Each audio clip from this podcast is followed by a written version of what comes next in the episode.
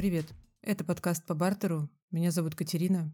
Мы с вами совсем немного познакомились ранее, когда выходил тизер, но сейчас пришло время для полноценного пилотного выпуска. Конечно же, я очень долго и тщательно подбирала тему, потому что для меня это важно, и я хотела бы, чтобы она и вам понравилась в первую очередь. Была яркой, интересной, запоминающейся. Хотелось, чтобы она начала формировать вокруг подкаста комьюнити из адекватных, взаимопонимающих, а главное думающих людей. Но, конечно же, как это обычно бывает, сколько бы я ни готовилась и как бы я ни планировала, по сути, решил все случай, и тема выбрала меня сама. Давайте я вам расскажу небольшую предысторию, от которой я оттолкнулась, и тогда все станет понятно, почему я выбрала именно ее. Одна моя хорошая знакомая выложила пост в социальной сети. Там была фотография и текстовый файл. На самой фотографии был изображен пучок зелени, там был укроп, листья хрена, ну и все, что необходимо обычно для закатки огурцов.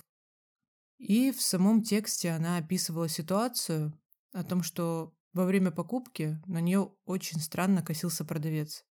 И после того, когда она уже расплатилась, он ей задал вопрос. Не слишком ли рано ей для покупки таких странных букетов? Как вы уже догадались, моя знакомая – это молодая девушка, а продавец своим вопросом пытался намекнуть, что покупка не соответствует ее возрасту.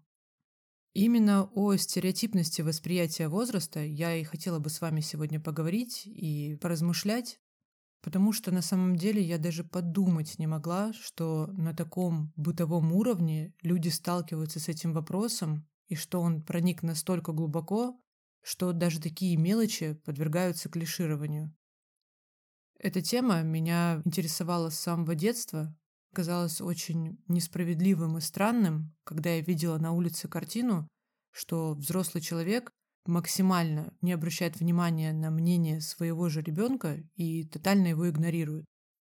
Наверное, мне это врезалось в память такими странными картинками, потому что в моей семье такого не было, за что стоит сказать отдельное спасибо я даже вспоминаю моменты, знаете, когда были семейные советы, и вы собирались со своей семьей обсуждать какое-то важное событие, покупку какой-то дорогой вещи, либо какое-то решение, которое будет влиять на вашу семью.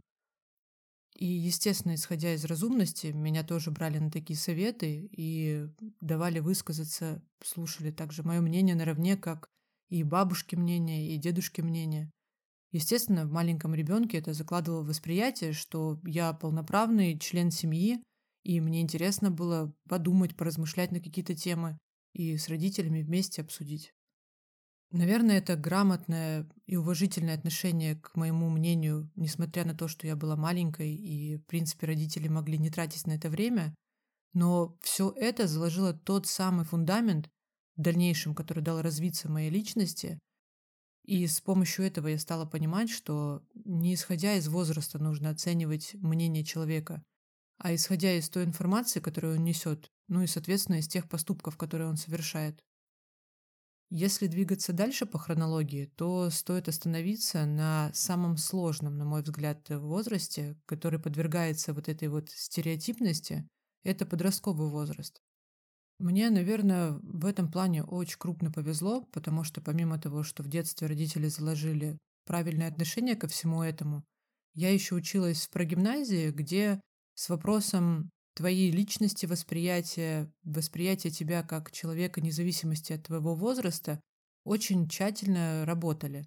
У нас были уроки философии, у нас были уроки актерского мастерства, ораторского мастерства, мы обязательно прорабатывали все моменты, что человек – личность на любом этапе с момента его рождения. И не стоит судить человека по его каким-то критериям, особенно биологическим. Нам объясняли, что не всегда социально-психологический возраст будет совпадать с хронологическим возрастом, и это нормально, все мы разные, и нужно уметь воспринимать человека, исходя из конкретных параметров личности отдельного индивида. Но, увы, такой подход к образованию и воспитанию в семье точно был не у всех, потому что много моих сверстников-друзей жаловались, что в их семьях очень тяжело происходит коммуникация между ними и родителями, потому что они уже не дети, но еще не взрослые, и к ним относятся абсолютно как к нейтральному человеку, который застрял в каком-то своем временном вакууме. Наверняка вы тоже в эти периоды слышали от кого-либо, может, на улице или от кого-то ваших знакомых людей, а может быть даже и в семье. Ты еще слишком мал, потом с тобой об этом поговорим, вырастешь, тогда обсудим, ну и тому подобное. Это как раз-таки то самое клише, про которое я вам говорю. Ты находишься в самом своем странном возрасте, подростковом, когда тебе хочется, чтобы тебя воспринимали как полноценную личность, когда тебе хочется, чтобы с тобой считались, чтобы твое мнение было услышано, а тебе просто говорят, подрастешь, поговорим. Но ты-то уже внутри себя думаешь, что ты вырос. Период довольно сложный на самом деле. Просто к некоторым социум был более снисходительный, и, например, в школе они этого не касались, как я. В семье, ну, на улице я тоже это слышала неоднократно. С учетом того, что я довольно легко прошла период взросления, это мои детские годы и подростковые годы, Благодаря тому, что мне удалось избежать вот этого социального клиширования с разных сторон, максимум, что это было от э, совершенно незнакомых мне людей, поэтому для меня это не было стрессом или каким-то травмирующим опытом. Но всю негативную вот эту вот вкусненькую палитру стереотипности восприятия возраста я ощутила, когда наступил период э, моего трудоустройства на первую официальную работу.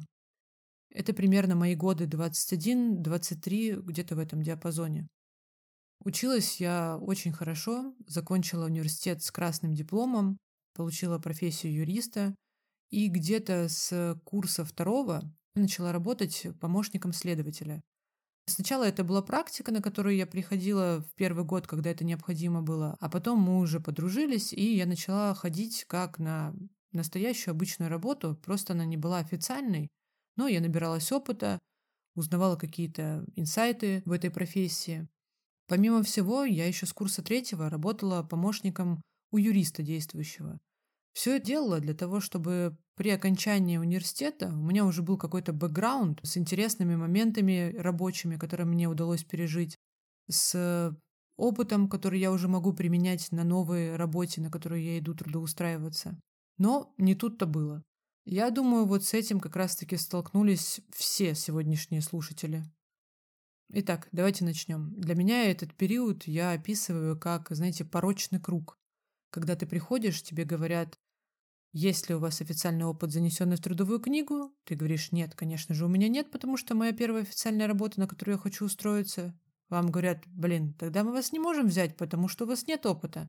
Ты говоришь, а где я его возьму, если вы меня не берете и другие не берут? Я же не могу его просто сам себе написать. Вот про это я и говорю, тот самый порочный круг. И ты ходишь из собеседования в собеседование, на котором тебя спрашивают, есть ли у тебя опыт, а ты говоришь, что у тебя нету его, и тебя отправляют на следующее. Но знаете, девушки, наверное, сталкиваются в этом моменте не с одним порочным кругом, а с двумя порочными кругами. Потому что помимо того, что ты зеленый специалист, который хочет устроиться на работу всеми силами, но его футболят из одного на другое собеседование, ты еще молодой и опасный организм, который находится в своем самом репродуктивном возрасте, и, возможно, через какое-то время ты начнешь тянуть деньги из работодателя. Поэтому, знаете, на тебя еще более пристальный взгляд, почему ты можешь не подходить. Так вот, именно в этот период мне казалось э, просто каким-то сюром Почему я, человек, который готовился к этому моменту, я действительно набиралась опыта, я ходила на настоящую работу, просто она действительно не была занесена в эту трудовую книжку. Да ну и что? Нет, это никого не волновало, все шло по шаблону. Зеленый, молодой, этот возраст попадает под возраст обычно специалистов, у которых нет опыта. Они не хотят слушать о том, что у меня действительно он был, загоняют все это в рамки единого клише и говорят «нет, спасибо, вы нам не подходите». Не буду скрывать, на первую работу мне было сложно устроиться, и я очень долго ходила по собеседованиям. Это было не менее полугода точно.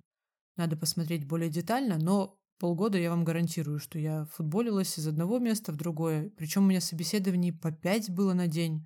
Я прям отчаянно, видно, хотела устроиться. Пришел мой день X, и, наконец-таки, я попала в нужное место и в нужное время. Все обстоятельства, наверное, стеклись самым наилучшим образом для меня. И в этот день у моего будущего работодателя заболел HR. Все собеседования, которые он назначил на этот день, он решил провести самостоятельно. Наверное, именно это и сыграло самую большую значимую роль в проведении всего этого мероприятия. Рома – это мой будущий работодатель. Он молодой и прогрессивный предприниматель на тот момент. Очень тщательно и скрупулезно слушал, что я ему говорю, какие у меня есть интересные проекты за плечами, какой опыт я уже успела получить. И после того, когда мы провели собеседование, он сказал, что вопрос возраста для него не является ключевым, и он абсолютно спокойно относится к моменту тому, что я девушка и могу уйти в декрет. Для него это не проблема. Ну, в общем, как я уже сказала, абсолютно адекватный чувак. Но Рома до мозга костей предприниматель. А какой предприниматель, который не хотел бы сэкономить? Единственное, что он сказал, поскольку вы первый раз устраиваетесь на работу, я предлагаю вам поработать по сниженному коэффициенту. Что это значит? Тоже интересный момент, которым пользуются работодатели. Если ты идешь на свою первую работу, поскольку непонятно, как ты себя там проявишь, тебе предлагают поработать по низкому окладу, то есть по самой минимальной его ставке. Естественно, выбора у меня не было, мне пришлось согласиться это бы и так произошло, я понимаю, что и на другом бы месте работы мне бы это предложили. Но тут хотя бы человек, с которым мне будет приятно и адекватно вместе сотрудничать, поскольку он не смотрит на мир совсем по-иному, нежели я. Конечно же, после первого месяца трудоустройства Роман поднял мне зарплату, потому что я показывал результаты, и стоит сделать ремарку, после первой недели от даты трудоустройства – у меня было заседание судебное, на котором я выступала в качестве представителя истца. И оно было выиграно мной. В этот момент я отбила полностью всю свою зарплату за месяц. Я думаю, что Рома после этого понял, что мы обязательно сработаемся. Знаете, интересный факт, когда я готовилась к выпуску, почитала статистику с популярных порталов по размещению резюме, и она говорит о том, что самыми популярными кандидатами являются лица мужского пола от 30 до 35 лет. То есть, соответственно, когда я устраивалась на работу, по сути, я была самым нежелаемым кандидатом. Несмотря на то, что мужчины, судя по статистике, проходят легче период трудоустройства, но, на мой взгляд, к годам 30 на них сваливается вот это вот максимальное социальное давление по стереотипности их возраста, с вопросом «Где твой успешный успех?» Где твои тачки, где твои дома, где твои высаженные деревья, где вот эти вот счета в банке. У меня есть пару коллег, которые попали именно в этот период, им сейчас уже ближе к 30, и они очень сильно мучаются от этого, потому что на них это действительно давит. У меня, например, после того, когда я шагнула за 30, мне сейчас 34 года, одним из самых популярных вопросов, причем от людей, которых я совершенно не знаю, начал являться вопрос беспокойства о моих биологических часах. Знаете, когда люди э, указательным пальцем начинают стучать по запястью противоположной руки и говорить, что часики-то тикают, ты вообще думаешь? Это прям мое любимое. Все эти вопросы, все эти шаблоны загоняют, кстати, многих людей в такие непонятные психологические качели, когда они вроде бы хотят жить собственную жизнь, но тем не менее им неприятно от того, что они не соответствуют каким-то стандартам и шаблонам, заданным обществом. Вы просто вдумайтесь, по статистике ВОЗ 6,3 миллиона человек на Земле испытывают состояние депрессии, вызванное стереотипностью восприятия их возраста. Это же огромные цифры. Но самая печальная статистика, которую я видела, это то, что каждый третий человек на планете хоть раз в своей жизни испытывал это клиширование. И каждый второй человек на планете сам транслирует это по отношению к другим людям. Это просто ужасно. Судя по всему, следующим этапом моей жизни будет период, когда для людей, которые привыкли жить статистическими шаблонами, все должна была сделать раньше. То есть, когда уже поздно. Поздно что-либо начинать, поздно учиться, нужно было раньше. Собственно, это подтверждает и статистика, которую я вам приводила по официальным данным от порталов по трудоустройству, что в 35 лет это самый сочный кандидат, а дальше уже это все по нисходящей считай. Если идти дальше по тайм-коду, то у нас остался с вами еще один период. Это пожилые люди, так называемая старость. У меня есть небольшие наблюдения и размышления по этому вопросу. Я сталкивалась с такими моментами, когда пожилые люди круто выглядят, пытаются соответствовать современной моде, каким-то тенденциям, разбираются, может быть, даже в современной технике. И на таких зачастую вешают клиширование «молодица». Я думаю, вы тоже это слышали, как и я, неоднократно, когда идет какой-нибудь пожилой дедушка, такой, знаете, в шортиках, модненький, и ему вслед э, какая-нибудь парочка другая из пожилых говорит, что «это, смотри, молодица». Такое ощущение, что в глазах осуждающих пожилые люди должны давать какой-то обет старости. Выглядеть умеренно, говорить размеренно, обязательно одевать серое и ни в чем не разбираться, особенно в телефонах. Да, это звучит как полный бред и даже отчасти смешно, но я думаю, вы, как и я, понимаете, что это и есть наша действительность. Размышляя вместе с вами сегодня на эту тему, а также пройдя свой отрезок жизненного пути, где я сталкивалась с этой стереотипностью на примере своего возраста, я могу сделать некоторые выводы, которые помогли лично мне. Возможно, послушав их, кто-то сможет применить это на своей жизни, и ему станет легче проживать какой-то сложный жизненный этап. Самый важный момент, который я для себя отметила, это необходимость понимать, что вы такие не одни что с этой проблемой сталкиваются практически все, просто на разных этапах, э, в разном возрасте, но так или иначе эта тема касалась всех. Поэтому ни в коем случае не нужно думать, что вы какой-то не такой или с вами что-то не так происходит. Просто это такие устои, да, они неправильные, но они существуют, нужно это принимать и постараться хотя бы не реагировать на них так остро. Очень важно заниматься саморазвитием, потому что от того, что будете транслировать лично вы, ваше окружение будет прислушиваться, дальше эта информация пойдет. Поэтому чем больше образованных людей будет в этом вопросе и понимание, что это неправильно, тем комфортнее станет жизнь вокруг нас.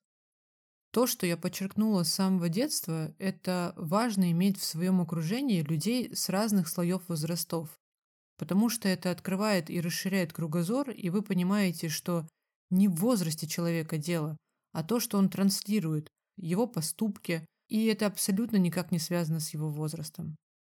Ну и как мы поняли по статистике, то, что каждый второй человек проецирует это, предлагаю начать с себя и постараться не транслировать это и исключить это из своей модели поведения.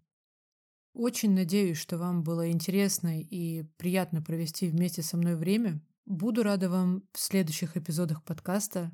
Еще раз огромное спасибо за прослушивание. Ну а на сегодня на этом, пожалуй, все. До встречи.